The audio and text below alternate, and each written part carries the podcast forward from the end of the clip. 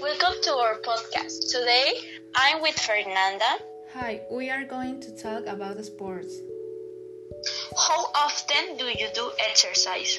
Twice a week, and you? Every day. Next one. What sports or fitness activities do you do every month? Handball and cardio. What do you usually do on weekends? It depends. I usually go for walk to walk my dog. Who's your favorite athlete and what sports does he do? The swimmer Michael Phelps. And you? Cassandra Asensio, it's a basketball player. Do you ever watch sports on TV? Sometimes, and you? Something too. What sports do you watch? Soccer and basketball.